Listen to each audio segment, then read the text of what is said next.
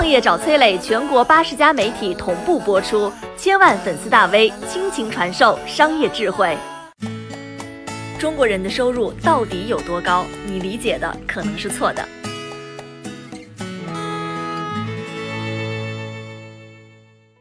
假如你的月收入只有一千块钱，想想能做点啥呢？如果是生活在北上广深等一线城市和新一线城市，恐怕连租个小隔间都租不起。然而，这样的人在中国有六个亿。不久前，总理说了一段话，引起网民热议。他说：“中国有六亿人，平均月收入在一千左右。”这数据一出呢，很多人表示很惊讶。月入一千，那可怎么活呀？总理说的这个数据并非随口说说，而是有详实缜密的依据。根据国内最权威的收入分配研究机构北京师范大学中国收入分配研究院统计，中国有百分之三十九点一的人口月收入低于一千元。换算成人口数即为五点四七亿人，同时月收入在一千到一千零九十元的人口数为五千二百五十万人，因此一零九零元以下的总人口是六亿人，占到全国人口比重为百分之四十二点八五。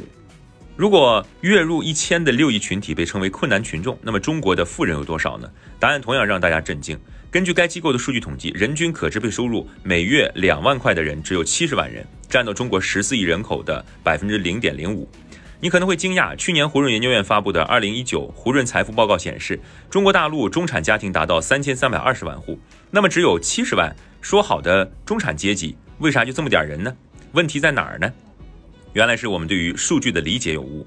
总理所说的月入一千，并不是说一个月就挣一千，而是指家庭人均可支配月收入。可以简单将它理解为税后收入，比如说到手的工资、开店的纯利润、拿到的补贴等等。通过数据来看呢，家庭人均可支配收入并不一定反映当下中国人民的真实处境。同个体人均收入相比，家庭人均收入或许更具说服力。因为家庭人均是调查人员追踪访问得到的一个家庭的可支配收入，再除以家庭成员的人数得到的人均收入。打个比方，一对中西部农村夫妇外出到工厂打工，家中留守一个孩子和一位老人，这样的家庭就有四名成员，工厂工资四千块出头，一平均，他们全家都是月收入一千元左右的中低收入人群。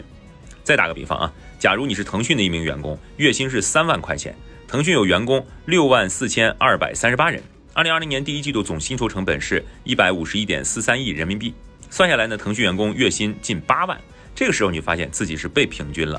很多人心里可能还有疑惑：中低收入人群比自己想象的要多，而高收入的阶层远远比自己想象的要少，这是怎么回事？原来在社交媒体上，我们看到太多这样的新闻：某某企业股价大涨，CEO 身家超百亿，见到的多是多财多金的描述。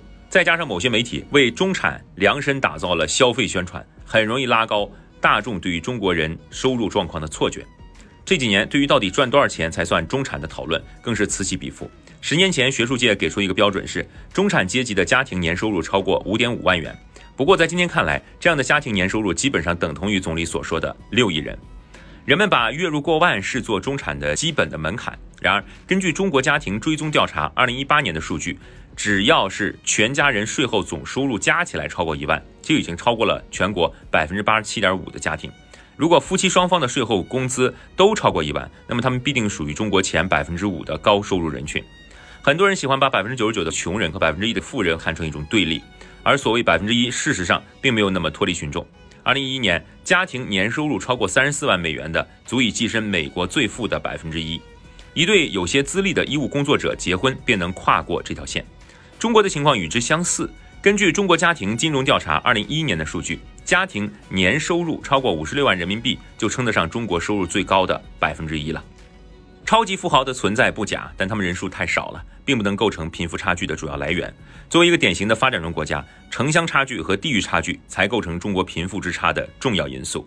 很多时候，中位数比平均数更能反映整体水平。而舆论鼓吹的生活方式并非不接地气，只不过是仅限于一二线城市市区的地气。我是商业小纸条，我在很多平台去分享过创业方面的课程和经验，比如说抖音、快手、百度、阿里、腾讯等等。我把主讲内容呢整理成一套音频课程，里面谈到了如何创业、如何做副业，以及优质的一些项目剖析等等。相信会对你有所帮助。下拉手机屏幕，在节目简介里添加我的个人微信，这套课程可以免费给你一份。